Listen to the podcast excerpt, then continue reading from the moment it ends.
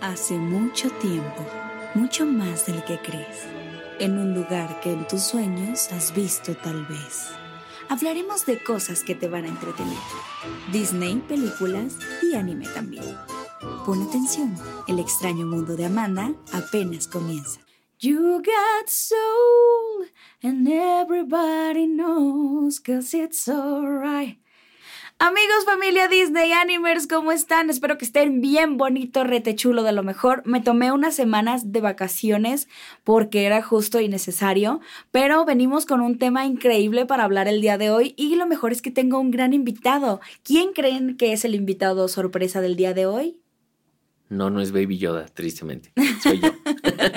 Baby Yoda. Tenemos a Ren de invitado. Bienvenido, mi amor. ¿Cómo estás? Muchas gracias, mi amor. Muy bien. ¿Tú qué tal? Muy bien. Eh, me encanta tenerte invitado porque nosotros eh, vemos las películas como que, pues, con una perspectiva súper diferente, porque yo soy totalmente sentimental, empática, ridícula, sensible. Y Ren siempre ve las cosas de una manera más objetiva, entonces me encanta como saber tu opinión de las cosas porque siempre notas cosas que yo no y yo también como que puedo complementar tu opinión de algunas cosas. Entonces, el día de hoy les vamos a hablar de Soul, porque esta película me robó el corazón. Yo sé que siempre hablo de cosas que me encantan por acá, pero de verdad esta película me tomó por sorpresa. Fue un gran regalo eh, de Disney para todos en Navidad. De hecho, la vimos como en la madrugada. ¿Te acuerdas a qué horas la vimos? Pues a las 2 de la mañana que salió, literal. Literal tenía minutos que había salido y ya la estábamos viendo, ¿verdad? ¿Y qué te pareció la película así, en grandes rasgos? Cuéntame, ahorita nos vamos a ir parte por parte, pero quiero saber tu opinión. ¿Qué te pareció? Va, pues en general a mí me gustó pues mucho, eh, pero lo que sí te decía, o sea, desde que acabó es que definitivamente no es una película para niños.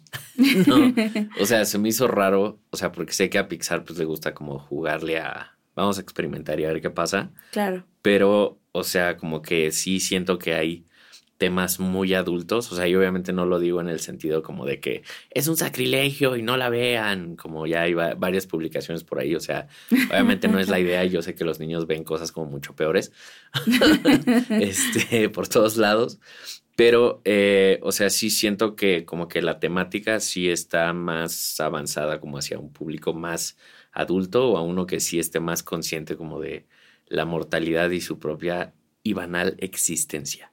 Claro, sí. Y de hecho, a lo que investigué un poquito, en Pixar tenían años queriendo hacer una película o un cortometraje como que hablara muy como a fondo del propósito de la vida. De hecho, es muy curioso como los memes, ¿no? De Pixar, este, antes hablaba de juguetes y ahora habla como de por qué estamos aquí, el propósito de la vida y cosas más profundas, pero realmente ya tenían ratito como que dándonos probaditas de, yo creo que de lo que querían como realmente, ¿cómo se podría decir? Abarcar en una película.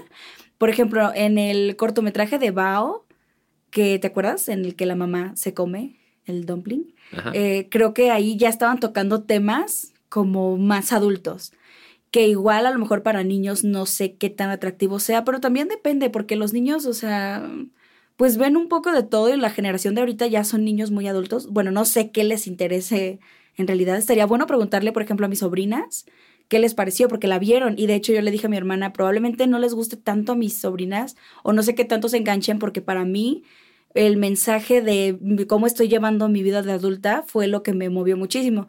Pero me dijo que les encantó. Entonces, los mismos produjeron la película de Intensamente, produjeron Up. El director fue Peter Doctor, que es productor y escritor. Ha estado nominado ocho veces a los premios Oscar y ganó con Up e Intensamente.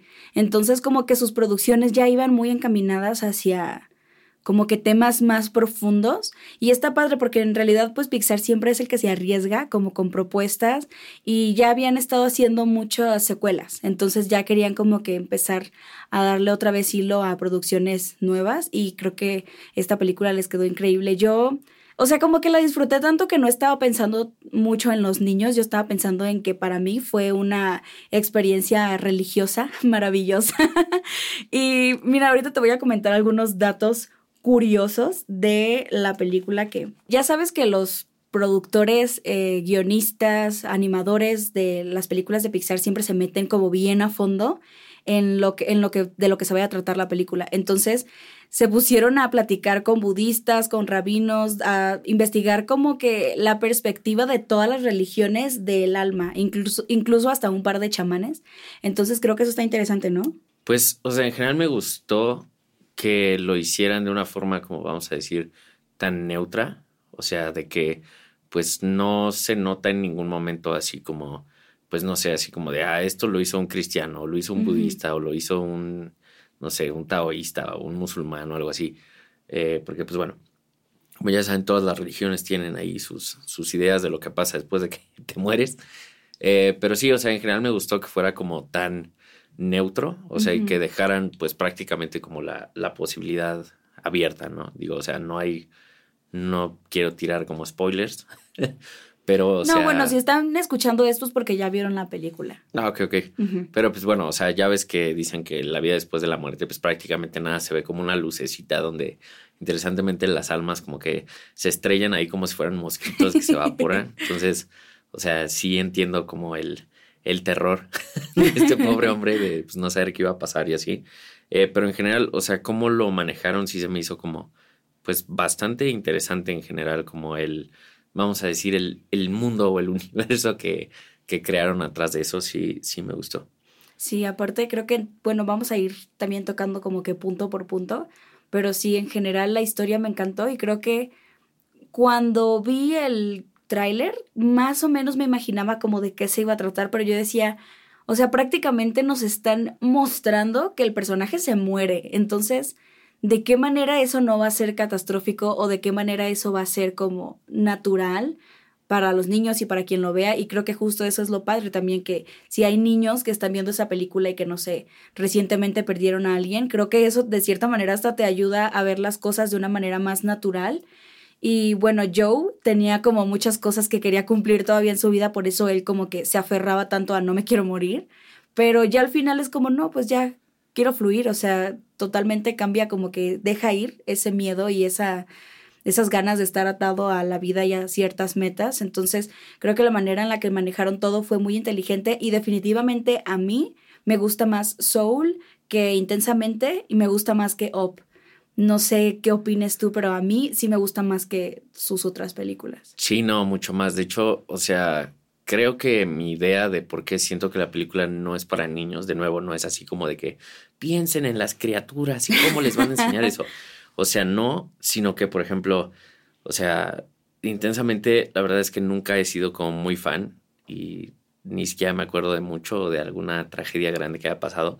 O sea, pero por ejemplo en Up ya es que al principio o sea, pues, se muere la señora así empezando la película y es como, ahí está tu trago amargo empezando, perro. este, pero, o sea, como que a partir de ahí, eh, o sea, no es tanto como de que te olvides porque pues la película no te deja olvidarte de por qué están pasando las cosas, o sea, pero sí se termina volviendo como en una aventura fantástica que pues eh, digamos que termina en algo lejos de, de, eso, ¿no? Como que te va desviando. Claro. Pero como que aquí la película sí está total y completamente centrada en este cuate se murió y no está aceptando la muerte y está viendo todas las maneras como de regresar para poder hacer eso. Y como que eh, no sé en general o sea como que las películas de Pixar suelen tener como ciertos chistes que son como más así de ah bueno esto lo va a entender más eh, un adulto pero suelen ser pocos y aquí siento que sí son así como un buen, como lo de esta alma que dicen, ah, este es un narcisista megalómano, este podría destruir un país, pero es el problema de la Tierra. Cosas así están eh, interesantes.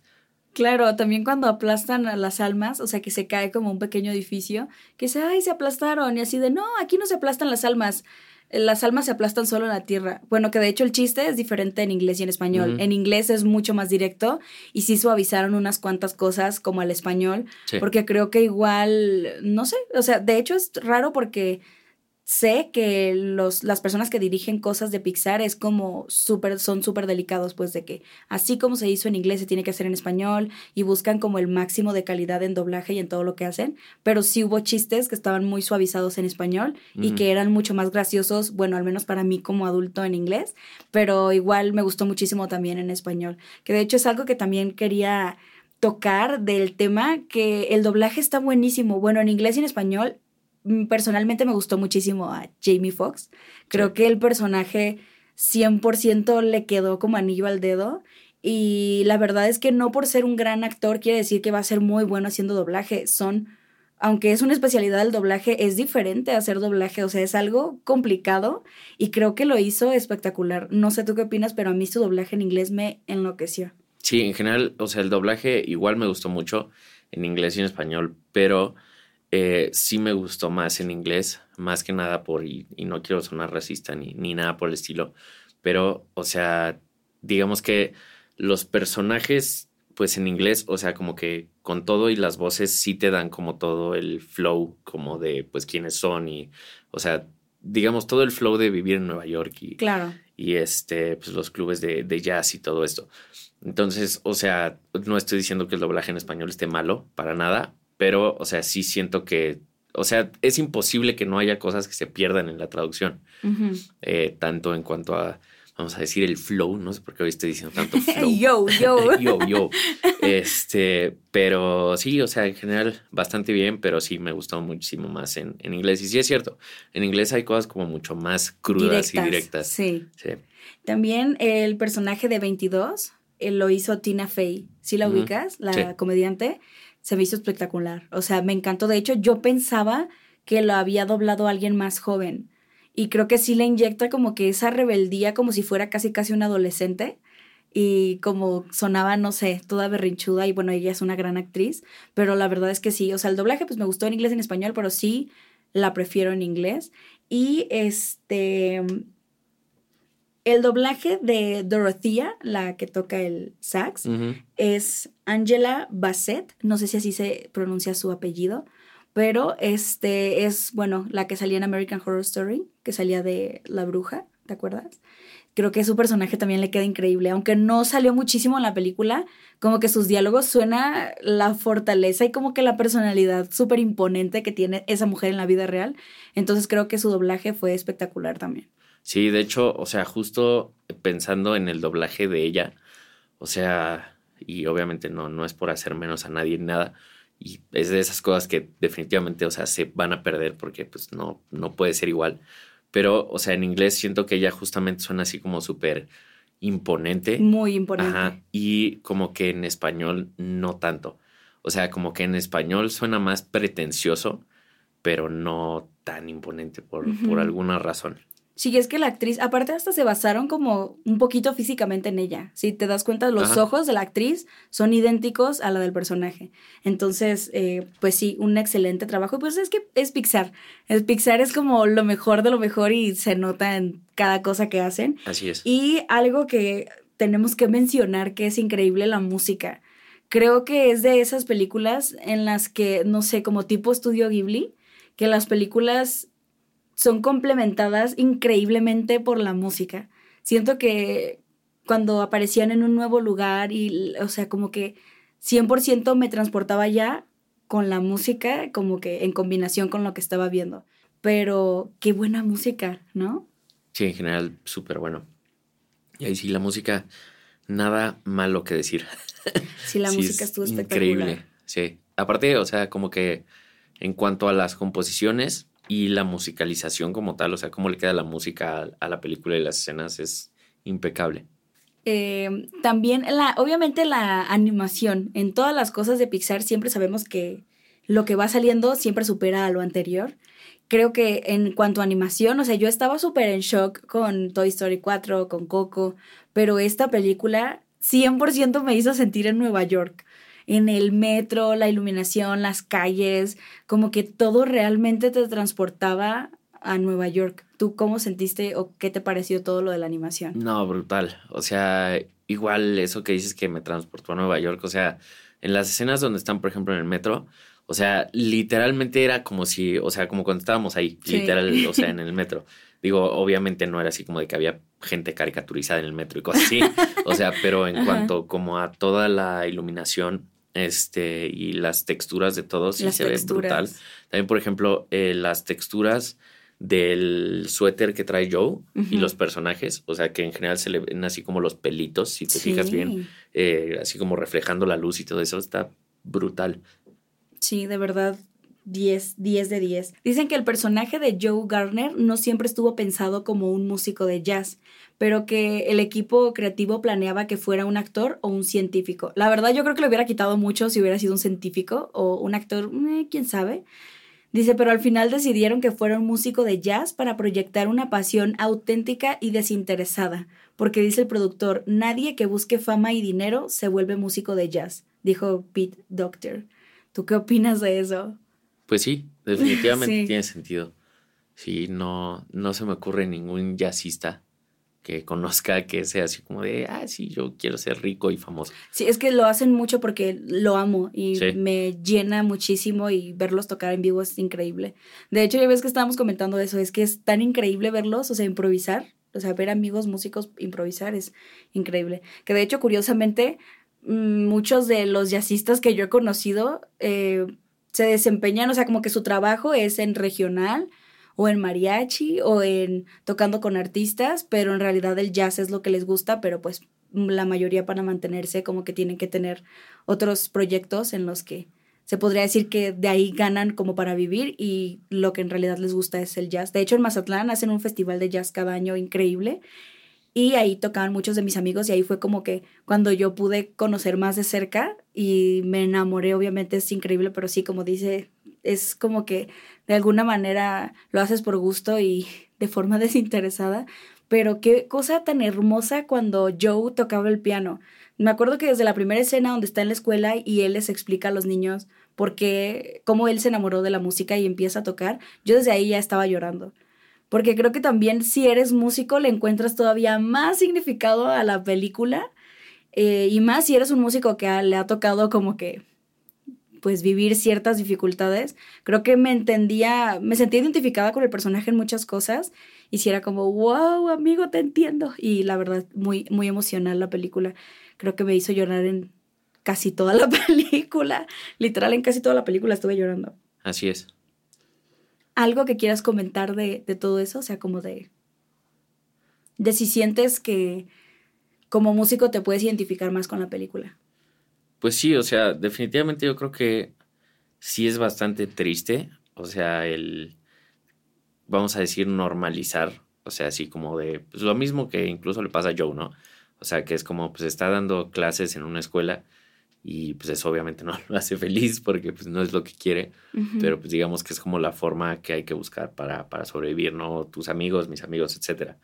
Entonces, o sea, eso definitivamente es eh, bastante triste, en, en muchos sentidos, pero eh, pues sí, obviamente es, pues vamos a decir, bastante fácil entender como la, la pasión y las ganas por, por hacer las cosas, ¿no? Más como eh, lo que le pasa a este cuate, pues de que es así como ¿no? pues una leyenda, es mi oportunidad de tocar ahí y voy a hacer todo lo posible por hacerlo porque pues no puedo dejar ni que la muerte claro. tenga que hacer esto. Claro. Entonces sí, o sea, todo eso está, está muy bueno y está eh, pues reflejado muy bonito, ¿no? Incluso hasta, como ya es cuando está dando la clase, que pues en general como que a los niños pues les vale y están haciendo nada más todo un desastre, e incluso se burlan de la niña esta que, que sí lo hace bien y así, o sea, que la niña así como que se siente mal y luego lo quiere dejar y todo esto, eh, no sé, o sea, como que todo eso es eh, un muy buen reflejo de, de la realidad y cómo funcionan las cosas. Claro. Claro, claro, sí, totalmente. Y qué fuerte la conversación que tiene con su mamá, ¿no? O sea, de, de que yo creo que la gran mayoría hemos tenido esas conversaciones con alguien de nuestra familia, con papá, mamá, que sí suele pasar de que es que si te dedicas a la música te vas a morir de hambre y de qué vas a vivir, pero cuál va a ser tu trabajo este verdadero y es como, dude, este es un trabajo verdadero y trabajo más que tú. Y es así como es difícil como que realmente apenas alguien que ame la música a ese nivel puede entender, o sea, como que la frustración del personaje. Ay, qué fuerte tema. ya me dio ganas de llorar. Pobrecito. sí, no, es que y pues la verdad así es, o sea. Sí, es que es real, así es. O sea, toda la gente que ha querido ser músico profesional en algún momento ha tenido que enfrentarse a esos dilemas. Ah, exacto, al pero ¿por qué no consigues un trabajo de verdad? Pues es un trabajo de verdad y hay muchas formas de, de hacer dinero, ¿no? Pero pues bueno, así las cosas. Sí, así es la vida. De hecho, o sea, obviamente no es criticándola, yo adoro a mi abuela, pero la vez que, la última vez que la vi, creo que fue el año pasado, como por diciembre, igual que me dijo, ay, hija, ¿qué estás haciendo? No, pues estoy haciendo doblaje, estoy haciendo esto y el otro, y, y ay, también estoy dando clases de canto en una escuela. Ay, qué bueno que tienes un trabajo de verdad. Y era como, perdón, que yo sé que pues cada quien ve las cosas de una manera diferente y pues comprendo que ella tenga esa visión, pero pues sí, realmente creo que como músico es muy fácil verte reflejado en la frustración de, de Joe y pues, eh, pero creo que a la vez era, o sea, como que lo sufría con el personaje, pero a la vez lo disfrutaba cuando él tocaba y que literal se transportaba a su zona feliz, que de hecho eso es algo que yo siento que me pasa muy comúnmente cuando canto, me olvido tanto de todo lo que está a mi alrededor que siempre me gusta cerrar los ojos para cantar, porque así como que, no sé, literalmente es como que te transportas a otro lugar y no me importa quién me esté viendo o cómo me esté viendo, sino como que disfrutar ese momento es algo hermoso, indescriptible y que creo que, como dicen, pues, pasan muchas cosas. A algunos les pasa pintando, a otros actuando. Qué, qué divertida está esa escena, por cierto. Así es. que los distrae para que se salgan de su zona. Ay, qué cosas, pero qué, qué bonita película. Fíjate que en los créditos de la película aparece un agradecimiento al director de Black Panther porque los guionistas de Pixar le estuvieron pidiendo muchísimo sus comentarios. Era como, ¿qué opinas de esto? ¿Y qué opinas de esto como que en todo el proceso? Que ya ves que vimos el, también el documental de Frozen, que como que en la comunidad de creadores de Disney eh, se piden mucho como sus opiniones y bueno, hasta es creo obligatorio en algunos. Y dicen que el productor, este, perdón, no era el productor, el director de Black Panther les dio consejos que fueron fundamentales para que la película fuera lo que es. Entonces que de cierta manera él como que imprimió bastante de su, de su visión en la película, aunque no fue parte de la película. Eso está padre. Ah, también que los cineastas visitaron una secundaria en Queens para sentir y entender el ambiente de un salón donde hay una banda con niños, o sea, como que tratando de tocar, y que de hecho le pidieron a niños pues inexpertos que hicieran la entrada de la película, que bueno, claramente te acuerdas, ¿no? Que como nos dio risa, estuvo genial que empezara así. Y les pidieron que tocaran mal, pero sí fue como todo muy a propósito como para entrar ya desde el inicio en el mood de que pues estaba enseñándole a niños que estaban empezando. Bueno, también como lo vimos en Coco, eh, los animadores pidieron eh, como grabar así parte por parte a músicos tocando en vivo pues lo que estaba sonando en la película. Entonces todo lo que vimos literal está animado sobre personas que realmente estaban tocando los instrumentos para que hubiera como pues coherencia y eso también se agradece, ¿no? Como me acuerdo que cuando estábamos viendo Coco me dijiste, oye, sí está tocando, o sea, Miguel, lo que, está sonando. Eso es un detalle que se aprecia, ¿no? Sí, claro. Sí, es un detalle que pues muchas veces no hacen. Sí. De hecho, la mayoría de las veces no lo hacen. No lo hacen artistas que están tocando, bueno, haciendo, playback. Llevan personas que no saben. Así es. Como el que estaba tocando el solo de guitarra eléctrica con una guitarra acústica. Sí. y pues en general, ¿tú cuánto le darías a la película? Pues a mí sí me gustó mucho, o sea, yo sí le daría 9, 10. Yo sí le daría 10 también. Creo que, o sea, Toy Story es como parte de mi infancia y momentos increíbles con mis hermanos y así. Pero sí creo que, o sea, quitando como que el factor nostalgia y de todo lo que amo Toy Story, que es súper divertida, sí pienso que Soul es mi película favorita de Pixar. Sí, igual, o sea, supongo que también tiene que ver con esta relación como de que las dificultades de la vida de un músico y, todo esto. Claro. O sea, supongo que eso amplifica la sensación, no sé, como con lo de Onward, o sea, que fue así como, ah, es que como me gusta Dungeons and Dragons es la mejor película y como que mucha gente no, no le gustó tanto. Claro. Eh, pero sí, o sea, yo creo que también es eh, mi película favorita, si no es que de mis favoritas, aparte de que, pues no sé, o sea, más allá de la historia como tal, o sea, como que toda la temática, cómo lo manejan, me gusta, o sea, como este tipo de chistes como de los Jerrys. Ah, claro. Son entidades cósmicas este, súper bestiales y es como, ah, bueno, pero para que entiendas lo que soy. Para que tu débil mente pueda entender lo que soy. Ah, exacto. Me llamo Jerry. Y ya, o sea, como todo ese tipo de cosas y los chistes por ahí como del niño, bueno, el alma que iba a ser Hitler otra vez y cosas así.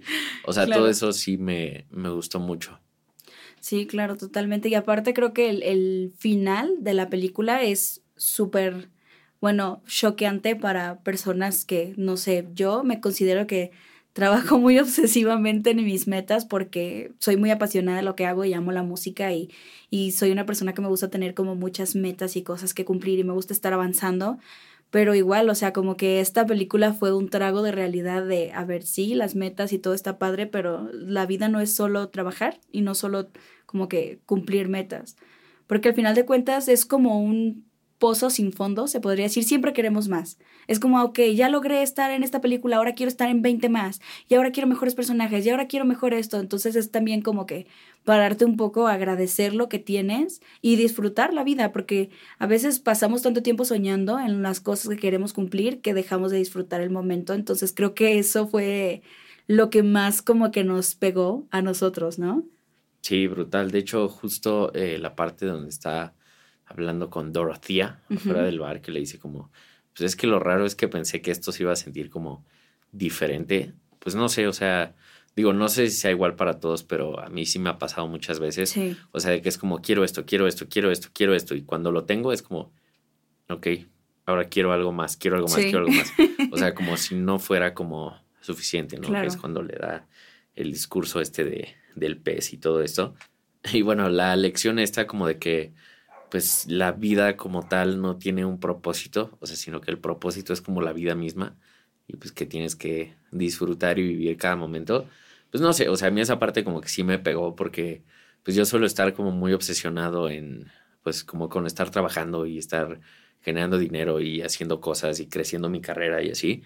Y o sea, como que muchas veces sí me ha pasado y me he puesto a pensar así como de, no puedo creer que se me fue un mes completo o sea, y no me acuerdo de tres cosas que hice que me divirtieran o que me hicieran como feliz, o sea, de que nada más he estado como obsesionando con eso. Entonces es como, wow, me tengo que romper el cascarón este oscuro extraño de las almas perdidas. Claro, claro, de, de, hacer un balance. De hecho, eso también lo hablaba mucho con mi mamá de, en el episodio en el que estuvo invitada de que todo tiene que ser un balance. O sea, ni, ni, ni, ay, ay, ay, ni, ni, ni, ni, ni, ni, ni, eso es todo, todo, todo, todo, amigos.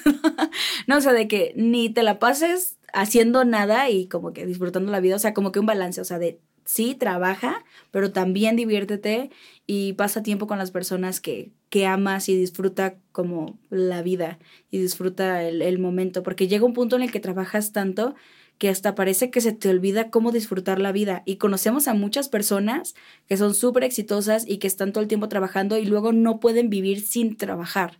Entonces es como ahí el problema de no hacer un balance entre las cosas. Tiene que haber un balance y tenemos que disfrutar la vida. Sí, no, totalmente. O sea, y yo creo que todavía peor, o sea, es la gente que se mete tanto en el trabajo que, como dices, ya no saben vivir sin trabajar o sea, pero todavía se me hace peor la gente que es como, es que no puedo disfrutar mi vida porque no tengo trabajo y es como, no es posible que no sepas ni lo que harías si tuvieras un día de descanso. Claro. Y eso es eh, bastante, bastante triste. Y pues no sé, o sea, digo, tal vez es un pensamiento medio dark, o sea, pero yo no quiero como morirme y nada más pensar como, ah, no, pues sí, o sea, trabajé mucho y hice mucho dinero y ya, fue todo lo que hice de, de mi vida.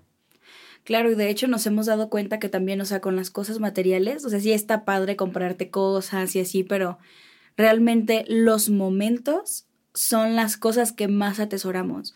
Por ejemplo, cuando hablamos de nuestros viajes, de cómo atesoramos cada momento de nuestros viajes y en realidad hemos llegado a la conclusión de, oye, ¿sabes qué? Vamos a ahorrar para viajar más. Bueno, lástima que ahorita no se puede, porque si no, si hubiéramos viajado. Así es. Pero vamos a, a trabajar, a ahorrar para viajar más, porque más que comprarnos cosas caras o lo que sea, los viajes y los momentos que vamos como que viviendo y atesorando son como lo que se queda como contigo y así. Aparte que las cosas materiales como que van y vienen y se dañan y se pierden y se tiran, pero los momentos literal se quedan contigo para siempre. Así es. Wow, qué profundos nos hemos puesto con esta película. No, en realidad sí fue una película que te invita muchísimo a reflexionar y creo que también no solo en la parte musical y en la parte de su frustración y de su lucha lo entiendo, sino también pues tú sabes que soy una persona muy espiritual y pues yo sí creo como en todo esto de las almas y las energías y el propósito y todo eso y que de hecho muchas cosas en la manera en la que ellos lo explican de las almas, de cómo funcionan, pues eran cosas que yo de cierta manera ya había conocido así. Entonces está padre como que ver una película y mejor una película de Pixar y de Disney que toca un tema que pues siempre me ha interesado y siempre me ha gustado. Y de hecho, por ejemplo, mi mamá también me, siempre me recalca muchísimo eso de, de no clavarte demasiado con algo porque eso te puede hacer perderte. O sea, aplica como a tanto en comida, drogas, videojuegos. O sea, por ejemplo, cuando yo me obsesioné con leer, mi mamá me dijo, es que estás todo el tiempo ida leyendo. O sea, ya no es sano para ti que leas. Y yo, pero ¿cómo no va a ser sano que lea? Si leer me nutre y me hace ser una mejor persona. Es decir, sí, pero tú ya no estás viviendo, tú ah, me agarró una racha en la que todo el tiempo quería estar leyendo. Entonces es muy fácil que algo te gusta y te vayas al lado oscuro de como de literal ya no estar viviendo su vida por estar haciendo otra cosa. Entonces está bien que algo te lo recuerde y te diga, oye, ponte listo porque hasta las cosas que te gustan te pueden perder, como el Tetris al personaje ese de Soul.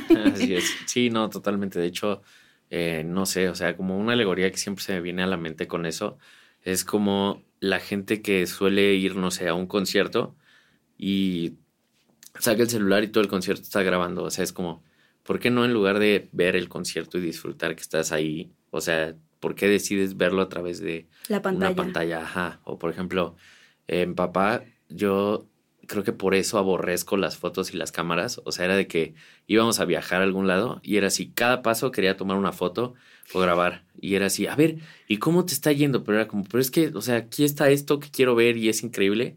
Y era como, no, sí, ahorita vas, pero espérate 15 minutos para que te haga una entrevista de cómo te estás sintiendo después de los 30 segundos que te acabo de hacer otra entrevista. Es como, o sea, ¿por qué dedicar el viaje nada más a grabar con una cámara viendo un video que probablemente ni siquiera vamos a volver a ver nunca. O sea, mejor nada más ve y disfruta. disfruta el, momento, claro. Sí, fíjate que nunca había sabido por qué tú odiabas, o sea, como cuando empezamos a salir más, ahorita pues ya que tienes guitarras y viejitos y que haces otras cosas, pues ya como que estás muy familiarizado con las cámaras, pero al inicio me, me llamaba la atención que siempre era como que de cierta manera no te gustaba o te disgustaba que alguien sacara cámaras o que quisieran tomar fotos así, ahora sé el por qué.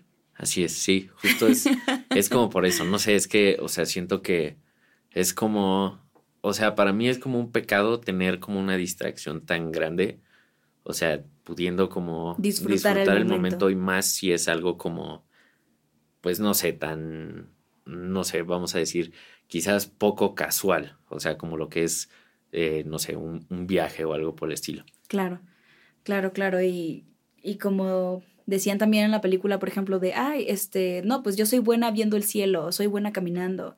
Y como a 22 le gustaba, pues ella disfrutó hasta el hecho de estar sentada viendo un árbol, viendo el techo y viendo el cielo, perdón.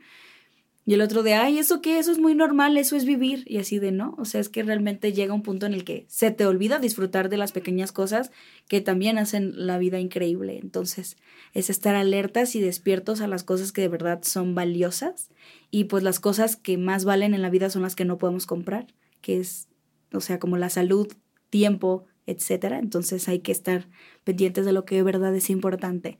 Qué bonita película. A mí todo lo que me invita a reflexionar estoy dentro. Entonces, amo esta película, me encantó que la vimos de hecho primero en inglés y al día siguiente la vimos en español, pero sí, realmente fue una película que nos gustó, nos cautivó, nos dejó pensando en cosas positivas y nos puso también como muy alertas a estar disfrutando de, nosotros y de todas las cosas que tenemos. Entonces es una gran película. Espero que si están escuchando esto ya la hayan visto y que nos dejen en Instagram este, sus comentarios de qué opinaron. Y esto es todo por el episodio del día de hoy. Mi amor, ¿quieres agregar algo más? Pues nada, nada más agradecerles y disfruten sus vidas. Ay, qué bonito. Y que sigan Guitarras y Viejitos y Videojuegos y Viejitos el podcast, porque, este, por si no lo saben, también están en, en plataformas digitales, ¿no? Así es, todas las plataformas digitales en podcast, tanto guitarras y viejitos, que bueno, ahí también está en YouTube, o videojuegos y viejitos, que también está en YouTube, pero ahí no hay video. Entonces, Es más como podcast, nada más. Muy bien, viejitos. Disney Animers, pues los amo. Espero que estén teniendo unas felices fiestas, que se cuiden muchísimo. Recuerden que estamos en un momento, pues, en el que no debemos de confiarnos, tenemos que estarnos cuidando y la mejor manera de demostrarle a las personas que queremos es cuidándolas con respeto, no saliendo, no vayan a fiestas, por favor. Y pues, este, en cuanto todo mejore, pues ya podrán hacer fiestas y todo lo que quieran, pero ahorita por el momento, cuídense. Los queremos mucho, les mandamos besos, buenas vibras y nos escuchamos a la próxima. Bye bye. Ay, qué bonito. qué bonito, ¿cuál mi voz?